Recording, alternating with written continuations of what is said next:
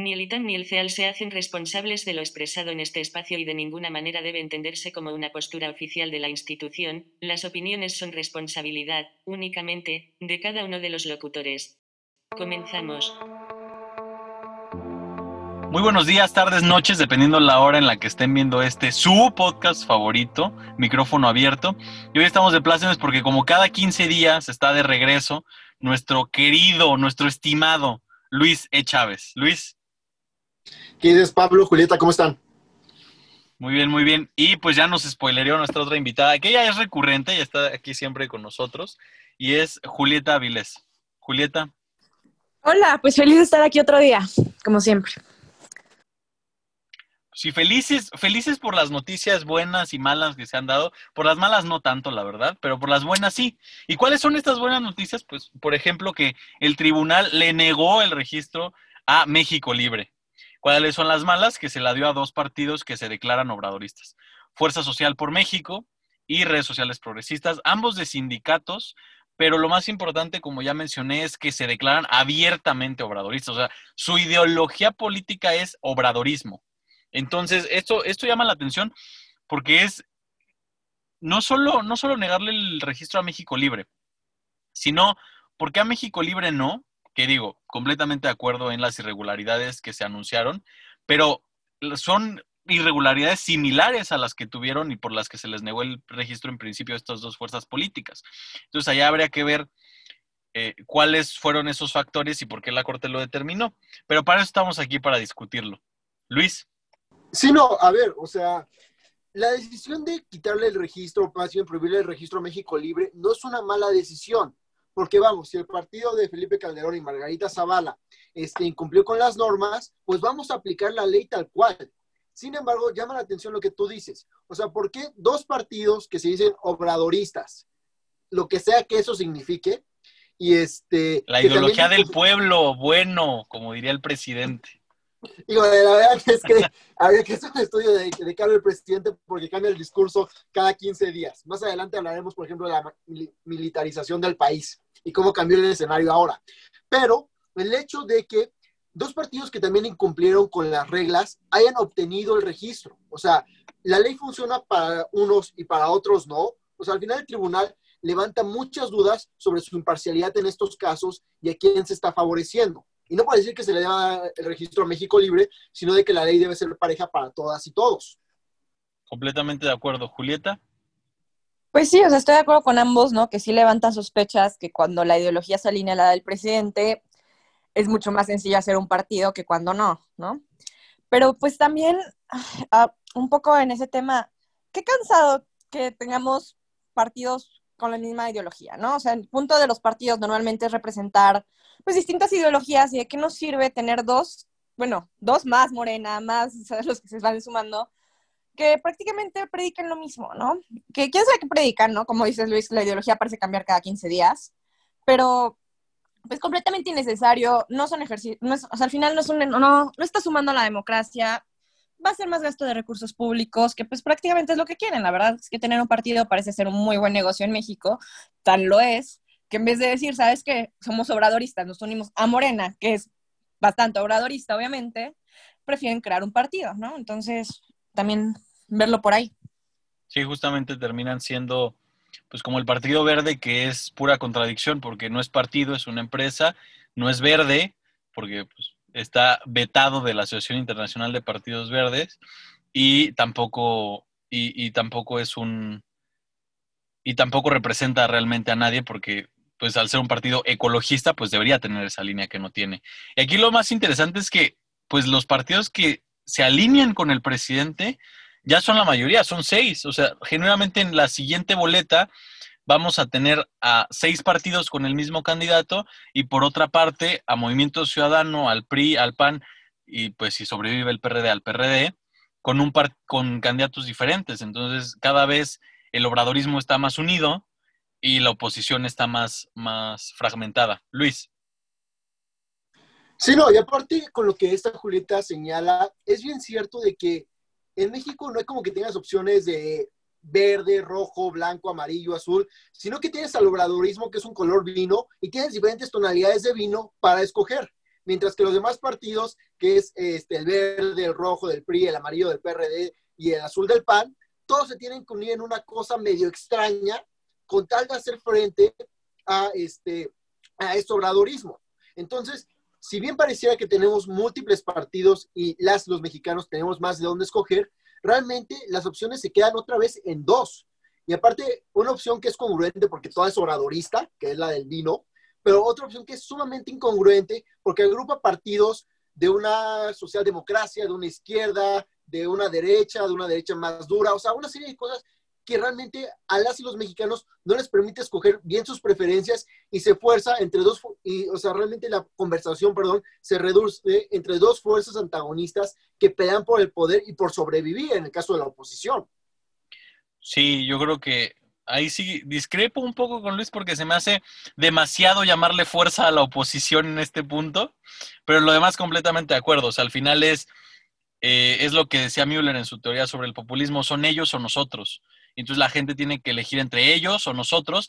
El problema es que si está entre ellos o en nosotros, dependiendo de qué lado lo vean, la parte de, la, de, la, de los que están en oposición, no de los que son, de los que están en oposición, pues son muchas, son cuatro alternativas diferentes y los que están en gobierno, pues es una en seis diferentes tonalidades de guinda, como menciona Luis. Julieta, ¿algo que mencionar? Pues no, nada, un poco lo que hemos venido diciendo en varios programas, que pues una lástima la oposición, como dice Luis, ¿no? O sea, tenemos mucho para elegir de partidos obradoristas, ¿no? Entonces... Elige que Andrés Manuel te gusta más. ¿no? Sí, no, tenemos bastante de dónde elegir, ¿no?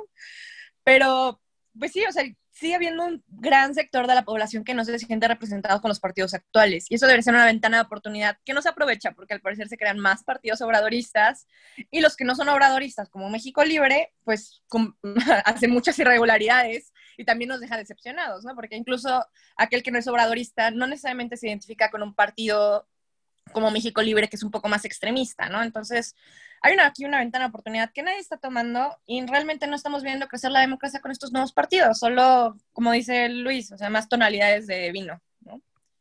Eso es cierto, Luis. Sí, no, o sea, con lo que dice Julieta, pareciera que nos están forzando a reducir nuestras opciones, y lo que tú decías de este Müller, entre o quiero obradorismo o quiero esta cosa morfa de la oposición, cuando realmente hay un campo sumamente abierto donde, o sea, las personas pueden representar sus preferencias. Porque es cierto, muchas mexicanas y mexicanos, por ejemplo, tienen una corriente de izquierda o reconocen la importancia de una corriente de izquierda, pero no se quieren ver representados por lo que López Obrador llama izquierda o su obradorismo. Y también hay mexicanos y mexicanas de derecha que de alguna forma este, son más liberales, son más conservadores, pero tampoco se ven representados por los partidos tradicionales. O sea, que haya muchos no significa que las personas tengan preferencias representadas y verdaderamente lo que Julieta señala es crucial. Se está perdiendo una ventana de oportunidad de generar partidos que si hagan un buen frente frente a López Obrador y todos sus partidos y realmente se está desperdiciando en quedarnos con las mismas opciones y estar estancados en una política que pareciera es la, misma desde el 2006, pues, o sea, desde que nos enfrentaron Calderón y López Obrador en esas elecciones. Sí, creo que es parte de la discusión de hoy, que, de hoy sobre las alianzas para el siguiente proceso electoral, que el español es muy claro. Por ejemplo, en inglés es el verbo to be, pero en español sí hay esta diferencia entre ser y estar. Es muy diferente estar en oposición, porque, a ver, se está en oposición, se está en gobierno, es algo, es algo que pasa. Pero ser oposición es algo muy diferente que estar en la oposición. Hoy en día tenemos cuatro partidos en oposición, que están en la oposición, pero realmente no tenemos uno que sea oposición. Entonces ahí, como menciona Julieta y como reforzaste tú, hace falta un partido que sea oposición, no que esté. Porque sí hay, hay, hay bastante pueblo, pero no hay gente que lo represente, no hay partidos, no hay opciones políticas que lo representen.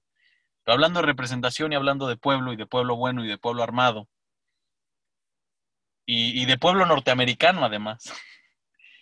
la noche de este jueves fue, fue detenido el ex secretario de la Defensa Nacional con el presidente Enrique Peña Nieto, eh, durante el gobierno de Enrique Peña Nieto, Salvador Cienfuegos, en Los Ángeles mientras llegaba para vacacionar con su familia y fue detenido por, por, órdenes de la DEA. Pero ¿qué nos dice esto? ¿Es un mensaje político por parte del gobierno de López Obrador? ¿Es un mensaje político, un guiño del presidente Trump al presidente López Obrador? ¿O realmente es justicia y realmente se está cumpliendo lo que, lo que tanto anhela este pueblo mexicano, que es pues justamente eso, justicia para todo lo que ha pasado? ¿Qué nos tienes que comentar al respecto, Luis? Pues mira, yo creo que es justicia, sí, porque al final sí, el general Cienfuegos este, cometió delitos, se le tiene que arrestar y punto. O sea, eso creo que no está discusión. Pero también creo que plantea un debate interesante porque a lo largo de eh, el gobierno de López Obrador hemos visto cómo cada vez más las Fuerzas Armadas toman tareas que originalmente no les correspondían. O sea, el control de los puertos, la seguridad, este, construcción de aeropuertos, construcción de infraestructura, que no necesariamente es para el ejército, sino para el país o la infraestructura de nuestra nación, y se les han dado cada vez más tareas. Esto con la consigna, según el presidente, de que las Fuerzas Armadas son incorruptibles. Pero bueno, vamos, o sea, nos acabamos de dar cuenta que, o sea, Cienfuegos no es este un cabo, un sargento, un, capitán, o sea, no es un cargo menor del ejército. Era la cabeza del ejército mexicano en, un momento, o sea, junto con el almirante de la defensa, pero este fue arrestado por cinco delitos de, narcotráfico. O sea, y realmente sus subalternos este, hoy en día son también quienes ocupan cargos en la administración de López Obrador. Entonces, realmente, ¿esto qué te dice? O sea, si hasta arriba hay corrupción y una corrupción para que Estados Unidos te tenga llegando, imagínense lo que hay debajo de esta estructura. O sea, apostar por la militarización del país diciendo que son más honestos, creo que es francamente y verdaderamente hay que plantearnos qué estamos haciendo o qué está haciendo el gobierno. Sí, no, se están deteniendo, o sea, bueno, están deteniendo un general en Estados Unidos, que no es cualquier cosa, el cargo de general, como tú dices, es altísimo, fue titular de la Sedena, y bueno, salió la verdad, pues en tanto arresten a gente que tenga que cumplir por delitos, me alegro, pero, pero sí me pregunto de dónde viene, ¿no? Si fue un poco casualidad, si realmente, bueno, ahorita la 4T se lo está juntando maravillosamente, ¿no? Está haciendo un gran trabajo. Antes de la elección. Sí, no, pero me pregunto si, si realmente va por ahí, ¿no? Entonces, yo tengo muchas dudas, me está dando muchas dudas de detención. Y pues a ver qué pasa, ¿no? Con la justicia de este país, pero pues sí me alegro, la verdad, de que haya sucedido. En especial que, que es gravísimo, ¿no? Que un titular de, pues, del ejército haya estado coludido con en lavado de dinero, en drogas, sí, sí está muy fuerte y pues sí, sí me alegra un poco la detención. Creo que aquí el problema no es si se aplica o no la justicia, creo que todos estamos de acuerdo en que se tiene que aplicar la justicia. Claro. El problema principal es si el si como se está aplicando es de manera justa, vaya. O sea, el problema no es que se aplique o no la justicia, sino que se haga de manera justa sin ver, este, sin cumplir con cuates ni cuotas. O sea, que la justicia sea ciega, como, se pretende. Que sin importar quién sea, caiga. Así sea un, así sea un secretario de la defensa, un presidente de la república, un ex procurador, así sea un secretario en funciones o cualquier persona que infrinja la ley que pague por esos delitos. El problema es cuando tienen esta, este mensaje y esta connotación política, porque si bien el argumento que da el gobierno es, es que esto nunca se había hecho porque antes había corrupción, y no digo que no sea cierto, pero también hasta qué punto son ellos y nosotros nuevamente. O sea, hasta qué punto está bien aplicar la justicia y hasta qué punto no. Eh, ¿Algo que comentar, Julieta, Luis? No, pero a ver, francamente, este, si el gobierno se quisiera adjudicar este, esta detención, pues realmente, ¿por qué no lo detuvieron en México, sabes? O sea, realmente el gobierno de López Obrador le cayó como, como anillo al dedo, como diría el presidente, en el sentido de que ya lo, o sea, ahí lo detuvo y pues ya me la adjudico. Pero realmente si el gobierno de López Obrador estuviera ejerciendo la justicia, la orden de aprehensión no vendría de Estados Unidos, tendría que venir de México porque los delitos este, ocurrieron también en territorio nacional. O sea, yo creo que este, lo que tú mencionas es bien cierto. ¿Cómo se está aplicando la justicia y quién está aplicando la justicia? Porque en este caso el Estado mexicano ha sido muy omiso en hacer ciertas cosas. O sea, este Emilio Lozoya no lo detuvieron en México, lo detuvieron en España. A este Cienfuegos no lo detuvieron en México, lo detuvieron en Estados Unidos. Entonces realmente vemos que existe una tendencia de que en México no se detiene, quizás porque se ignora o porque hay acuerdos, o, o sea, no me voy a meter en esta polémica política, pero realmente cuando ya se les detiene en otro país, bueno, ahora sí ya me lo voy a adjudicar. Entonces realmente como que levanta este, preguntas de cómo se está ejerciendo la justicia aquí. Sí, pero creo que, o sea, por ejemplo, el tema de, los Oya sí me reservo el comentario, pero en el tema particular de Cienfuegos, creo que el mensaje político que hubiera dado que el gobierno mexicano detuviera a un exsecretario, a un militar, hacia las Fuerzas Armadas hubiera sido pésimo. Y no, y no pésimo en el sentido de que, hay pobrecito, sino pésimo en el sentido de que al final las Fuerzas Armadas tienen la garantía de un trato especial, porque su trabajo es más difícil y porque corren más riesgos y porque o están más expuestos. O sea, es, más probable que yo, si tengo un arma de fuego, cometa un error y mate a alguien que no tenía que matar, a que si yo no tengo un arma de fuego, pueda cometer esa clase de errores. Entonces, el mensaje que el gobierno de México le hubiera dado a las Fuerzas Armadas, si el gobierno de México hubiera detenido al, al exsecretario Cienfuegos, creo que sí hubiera podido causar ciertas fricciones que por lo mismo que comentaste al principio de que el gobierno se la quiere llevar lo mejor posible con el ejército y le está adjudicando eh, labores que típicamente no le corresponderían, este, sí no le conviene, no le conven, no le convenía y no le conviene ser él el que, el que atrape al, el que captura al, al exsecretario, porque manda un mal mensaje de, oye, o sea, sí, gracias, te queremos, pero aquí no hay nada seguro.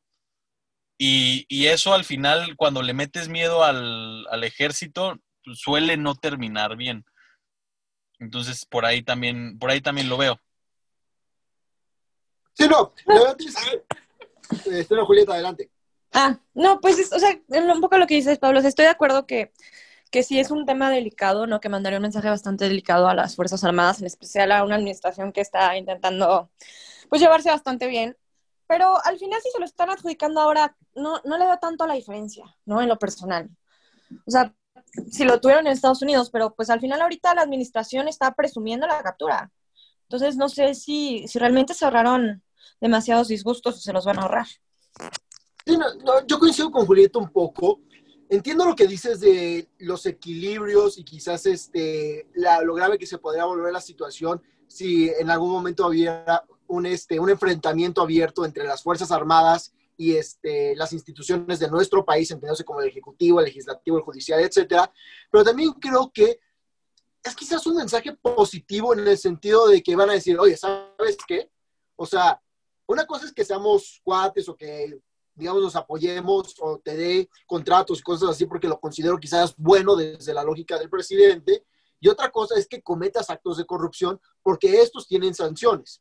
O sea, al final yo me refiero un poquito más a que si te haces de la vista gorda por no dañar la relación, entendiendo por qué se puede dañar la relación y digamos lo que, lo que implica que es muy cierto lo que dices, Pablo, del riesgo con el ejército es diferente a otras cosas, pero también decir, no me voy a hacer de la vista gorda si haces las cosas mal y vamos a aplicar la justicia y eso también este, hace que las demás personas se la piensen dos veces antes de hacer estos errores. O sea, creo que es un escenario muy complicado por la particularidad de que estamos hablando de que el ejército tiene una capacidad militar y bélica para hacer frente no solo a instituciones externas, sino también a instituciones internas, que creo que es un poquito más a lo que te refieres, y cómo este riesgo podría crecer y a la larga este, el desenlace podría ser no muy este, bonito, por decirlo de alguna forma.